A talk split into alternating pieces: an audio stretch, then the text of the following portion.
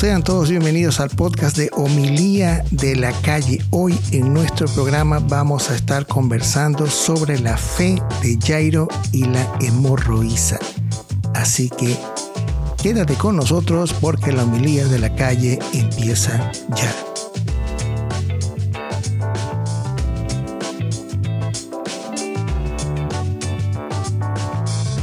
Muchísimas gracias por acompañarnos. Te saluda tu amigo el servidor Wilfrido Matamoros, generando este podcast desde el sur de la Unión Americana en el estado de la Florida. Como te digo al inicio, vamos a estar conversando de la fe de Jairo y la hemorroísa. Estos dos milagros que realiza Jesús y que forman parte de la tradición sinóptica que podemos encontrarlos tanto en el Evangelio de Mateo, en su capítulo 9, versículos 18 al 26, en el Evangelio de Marcos, en el capítulo 5 del 21 al 43 y en el Evangelio de Lucas, capítulo 8, desde los versículos 40 al 56. Dándole un poco de seguimiento a los podcasts anteriores, vamos a utilizar el Evangelio de Marcos. En la mayoría de Biblias siempre vamos a encontrar un título. En el caso de la Biblia Navarra dice Resurrección de la hija de Jairo y curación de la hemorroísa. Y la lectura inicia así. Y tras cruzar de nuevo Jesús en la barca hasta la orilla opuesta, se congregó una gran muchedumbre a su alrededor mientras él estaba junto al mar. Viene uno de los jefes de la sinagoga, y que se llamaba Jairo. Al verlo, se postra a sus pies y le suplica con insistencia diciendo, mi hija está en las últimas, ven, pon las manos sobre ella para que se salve y viva. Se fue con él y le seguía la muchedumbre que lo apretujaba. Y una mujer que tenía flujo de sangre desde hacía 12 años y que había sufrido mucho a manos de muchos médicos y se había gastado todos sus bienes sin aprovecharle de nada, sino que iba de mal en peor, cuando oyó hablar de Jesús, Vino por detrás entre la muchedumbre y le tocó el manto, porque decía, con que toque su ropa me curaré. Y de repente se secó la fuente de sangre y sintió en su cuerpo que estaba curada de la enfermedad.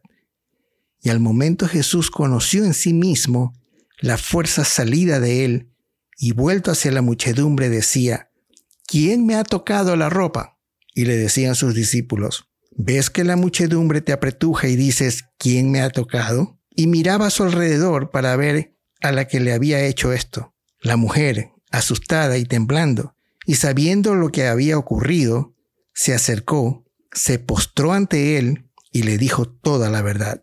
Él entonces le dijo, Hija, tu fe te ha salvado, vete en paz y queda curada tu dolencia. Todavía estaba él hablando cuando llegan desde la casa del jefe de la sinagoga diciendo, Tu hija ha muerto ¿Para qué molestas ya al maestro? Jesús al oír lo que hablaban, le dice al jefe de la sinagoga, no temas, tan solo ten fe. Y no permitió que nadie le siguiera, excepto Pedro, Santiago y Juan, el hermano de Santiago.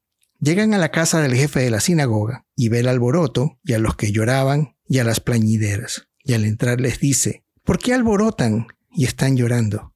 La niña no ha muerto, sino que duerme. Y se burlan de él, pero él, haciendo salir a todos, toma consigo al padre y a la madre de la niña y a los que le acompañaban, y entra donde estaba la niña, y tomando la mano de la niña, le dice Talita que significa, niña, a ti te digo, levántate. Y enseguida la niña se levantó y se puso a andar, pues tenía doce años, y quedaron llenos de asombro. Les insistió mucho en que nadie lo supiera, y dijo, que le dieran a ella de comer.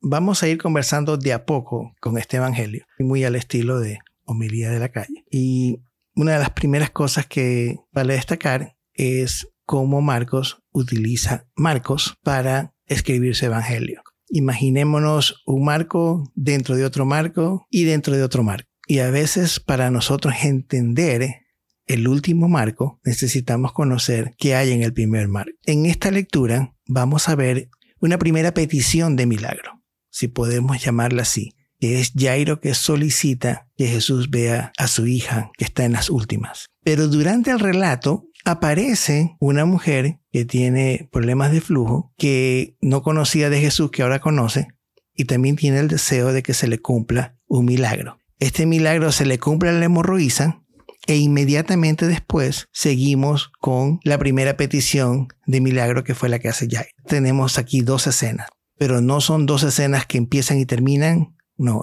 es primera escena, segunda escena que tiene inicio y conclusión y de ahí viene la conclusión de la primera escena.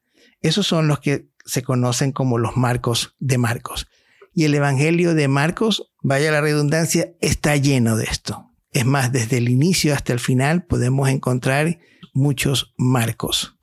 Bueno, analicemos un poco esta lectura. Como digo, empieza con la solicitud de Jairo, pero ¿quién es Jairo? Jairo aparece en el, en el, Evangelio de Marcos como un jefe de la sinagoga. De igual manera, él aparece en Lucas como un jefe de la sinagoga, como alguien que está encargado de la sinagoga. Podríamos decir que más o menos la función de Jairo muy parecida a una función de un sacristán. Él quizás era la persona encargada de designar quién iba a leer, las lecturas que se iban a hacer, quiénes iban a estar encargados de las oraciones, más o menos una especie de sacristán. Ese era Jairo. En cambio, Mateo no nos da esa información. Mateo solamente nos dice que es un hombre importante. Hay muchos que piensan que quizás él era encargado de la sinagoga de Cafarnaúm. Hay otros que hablan que podía haber sido encargado de la sinagoga de Gerasa, en el área de Decápolis, aunque esa área está bastante lejos, entre comillas, de donde podía haber sido la petición de Jairo a Jesús porque justo antes de este milagro, Jesús viene y desembarca de una orilla a otra. O sea que estamos viendo que Él se sigue moviendo alrededor del mar de Galilea. En todo caso, no tenemos mucha información a qué sinagoga pertenecía Jairo. Pero lo que sí sabemos es que era un hombre importante, apegado a la sinagoga. Y lo interesante es que, dada la importancia de él, él sin embargo llega donde Jesús y el Evangelio nos dice que se postra a sus pies y le suplica con insistencia. Los otros evangelios sinópticos también nos muestran esa reverencia, ese deseo vehemente con el cual Jairo va suplicante a donde Jesús. Sobre la hija de Jairo, los evangelios nos dan la siguiente información. En el caso de Marcos y en el caso de Lucas, nos dice que la niña está bien enferma, está casi ya por morir, Inclusive Lucas nos da una información adicional, nos dice que tiene 12 años. Mientras tanto, el Evangelio de Mateo nos dice que la niña ya murió. En el caso de la hemorroísa, casi la información es muy similar en los tres evangelios. Nos dice que es una mujer que padece de reflujo, que ha tenido muchos años con esta enfermedad, ha agotado todos sus recursos, que prácticamente sus últimos años se las ha pasado tratando de curarse es porque el reflujo de sangre, en el caso de la mujer, la hacía impura. El hecho de ser ella impura le impidía acercarse al templo. Prácticamente era una persona aislada. No recuerdo ahorita el capítulo, pero en Levítico podríamos encontrar todos los problemas que acarreaba la impureza por el flujo de sangre. Un poco más y era una persona inmunda. Creo que inclusive en algunas traducciones al, español se traduce como inmunda, es decir, donde se sentaba, donde se paraba, la ropa que vestía, a quien tocaba, todo lo convertía en algo impuro. Imagínense, 12 años esta mujer con ese problema. Prácticamente era una persona aislada. Nadie se podía acercar a ella y ella tampoco podía acercarse a nadie. Otra información que nos da el Evangelio es que en el caso de Jairo, la escritura dice que al verlo, él se postra, al verlo. Esto al menos nos da la información de que Jairo sí conocía de Jesús. El hecho de estar familiarizado con la sinagoga nos dice también que es una persona de fe que practicaba la religión judía. Y de ahí la actitud de él de postrarse ante Jesús también nos dice el reconocimiento que él le da a Jesús. Ya Jesús se lo viene conociendo un poco como una persona que hacía milagros, como una persona que estaba muy íntima con Dios. Y sin embargo, Jairo, teniendo, si se puede decir, su religiosidad y su espiritualidad muy apegada al judaísmo, él no duda, cuando lo ve, se postra y le ruega. En el caso de la hemorroísa, nos dice que viene 12 años con esta enfermedad. Ella ha venido tratando de diferentes maneras de curarse Y la escritura nos dice que cuando oyó hablar de Jesús, entonces es cuando dice, bueno, yo creo que Jesús es el que me va a curar. Entonces, eso al menos a mí me dice que uno sí lo conocía y el otro no.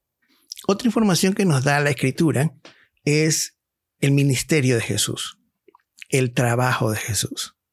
Aunque simplemente estamos ahorita leyendo desde el versículo 21, en el capítulo 5, si empezamos el capítulo 5, nos vamos a dar cuenta que Jesús viene trabajando, Él está llegando al otro lado de la orilla y ya la multitud lo espera. Esa es una información que también nos da la lectura. Hay mucha gente.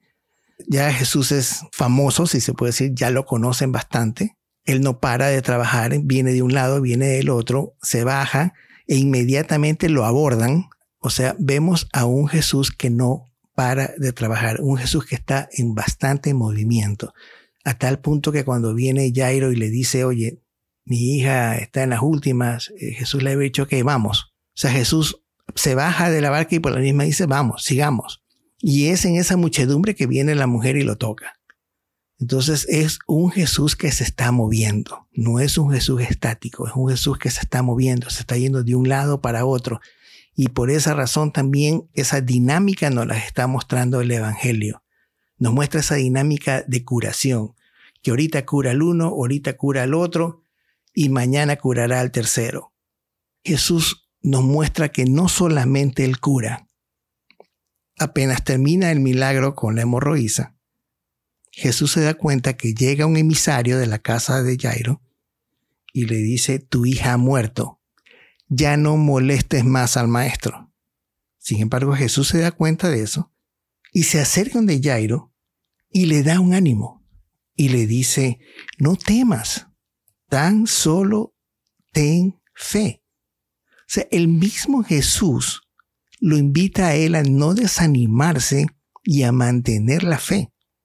Inclusive inmediatamente después existe otro momento en que Jesús debió haber apoyado a Jairo en su desánimo, porque dicen que inmediatamente que llegan a la casa, se burlan de él. O sea, me imagino se están burlando de Jairo y le dicen, bueno, estás trayéndolo aquí al maestro, lo estás trayendo a Jesús, a ese que dicen que hace milagros, pero it's too late, ya es tarde, ya la niña murió.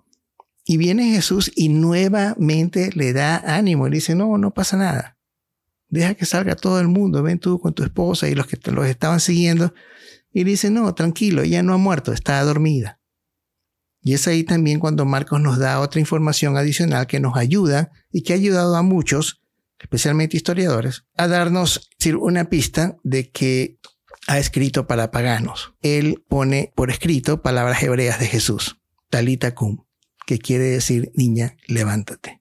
Miren qué tanta información nos puede dar este Evangelio. Pero el título de este podcast se llama La fe de Jairo y la fe de la hemorroísa. Y podríamos también decir la fe nuestra, la fe tuya, la fe mía, que muchas veces no sabemos cómo encontrarla, cómo expresarla, cómo vivirla.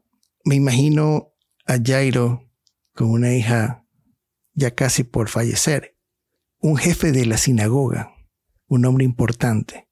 Para estar en ese puesto no dudo que Jairo debía haber tenido una profunda religiosidad, una profunda espiritualidad. Sin embargo, él siendo judío, en esa época no había todavía indicios del cristianismo.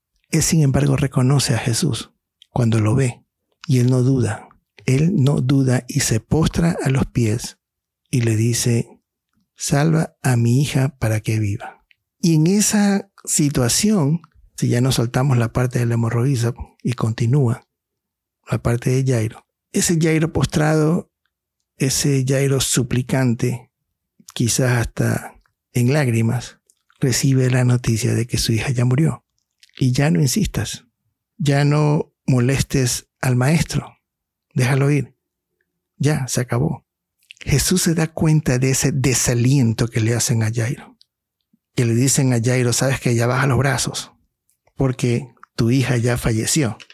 Y Jesús se percata de eso y le dice, no, ten fe, ten fe.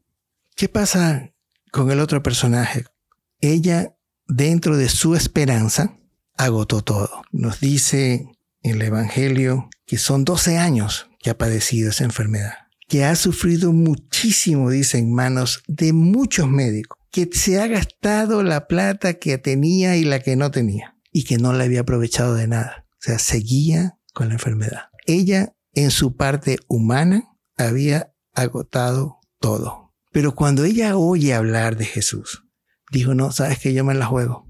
Ella llega por detrás y se mezcla en la muchedumbre para evitar ser reconocida. 12 años con esa enfermedad era para que mucha gente la haya conocido. La fe de la hemorroísa es tan simple, porque mientras que Jairo quiere que Jesús le imponga las manos a su, hija, la hemorroísa apenas quiere tocar el manto de Jesús, pero está convencida que si lo hace va a quedar sana. Y es tanta la fe de ella que apenas toca el manto, Jesús inclusive en otro de los evangelios, de los sinópticos, habla de que él siente que una fuerza sale de él, que se asombra así como que dice, algo salió de mí, ha salido una fuerza de mí. ¿Quién me ha tocado? O sea, él siente. Inclusive a la pregunta de Jesús que dice, ¿quién me ha tocado? Viene uno de sus discípulos y le dicen, pero no ves que toda la muchedumbre está, todo el mundo se está apretujando ahí, todo el mundo se está tocando.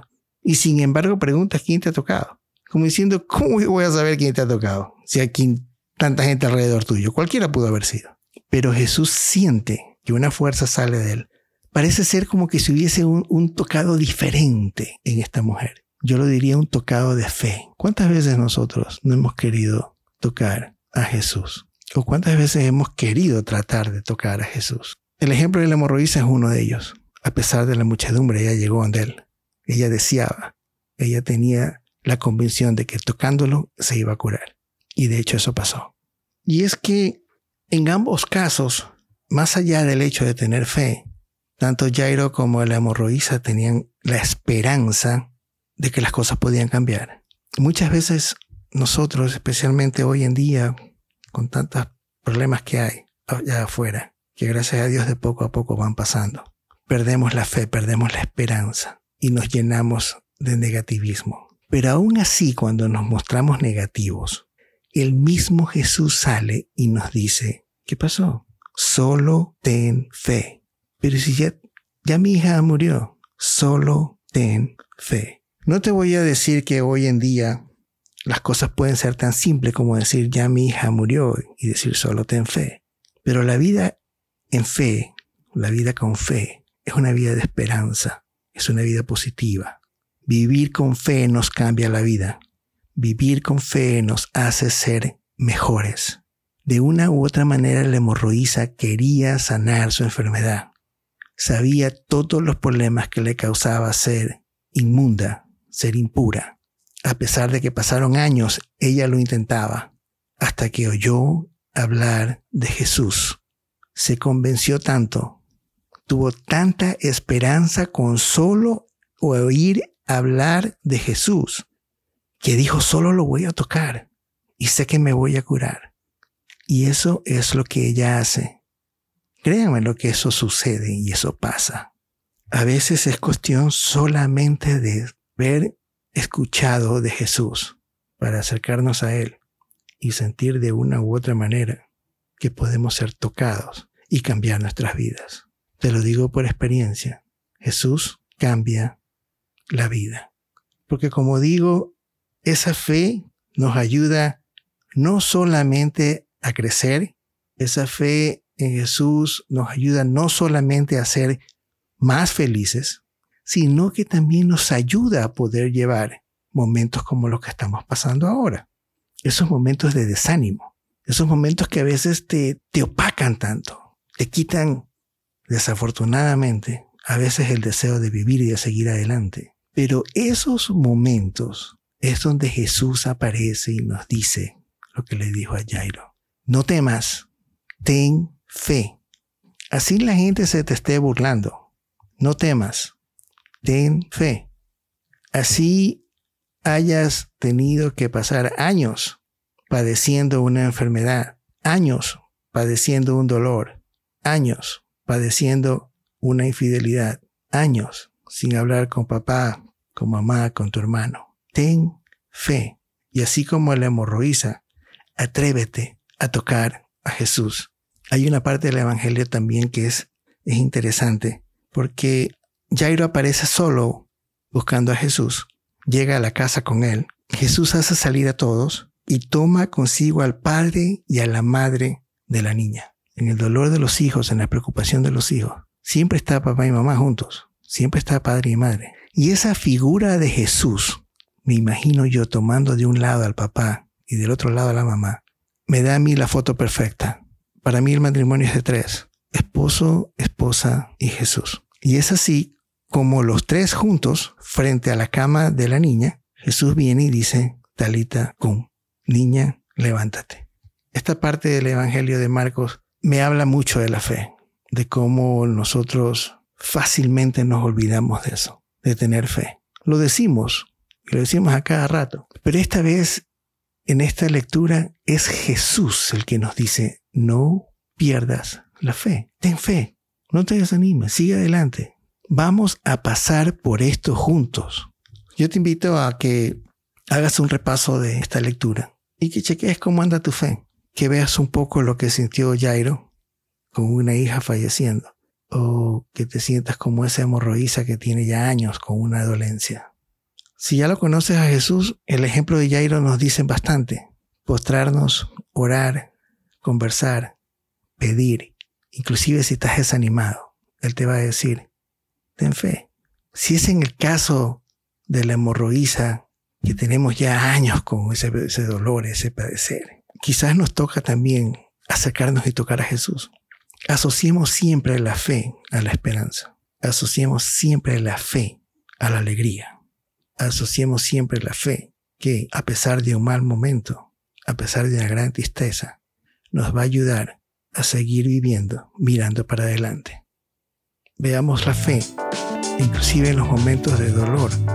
La fe nos va a ayudar a llevar ese momento de una manera mucho mejor.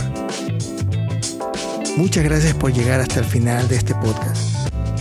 Fue tu amigo y servidor Wilfrido Matamoros y recuerda si este podcast le puede ayudar a alguien, no dudes en compartirlo. Estamos en las principales plataformas de podcast como sobreviviente del pecado.